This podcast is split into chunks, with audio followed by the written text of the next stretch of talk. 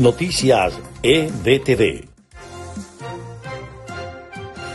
Estas son las noticias más importantes de Venezuela, Estados Unidos y el mundo a esta hora. Boris Johnson, bajo una insoportable presión tras perder el apoyo de su partido conservador británico a raíz de incesantes escándalos, dimitió este jueves como líder de la formación, pero seguirá en el cargo de primer ministro hasta que sea elegido su sucesor.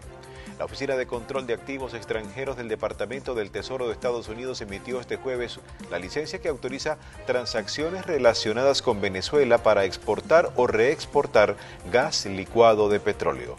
El gobernador de Texas, Greg Abbott, autorizó este jueves a la Guardia Nacional y al Departamento de Seguridad Pública de la entidad de volver a los migrantes que han ingresado ilegalmente a la frontera. Estas fueron las noticias más importantes de Venezuela, Estados Unidos y el mundo a esta hora.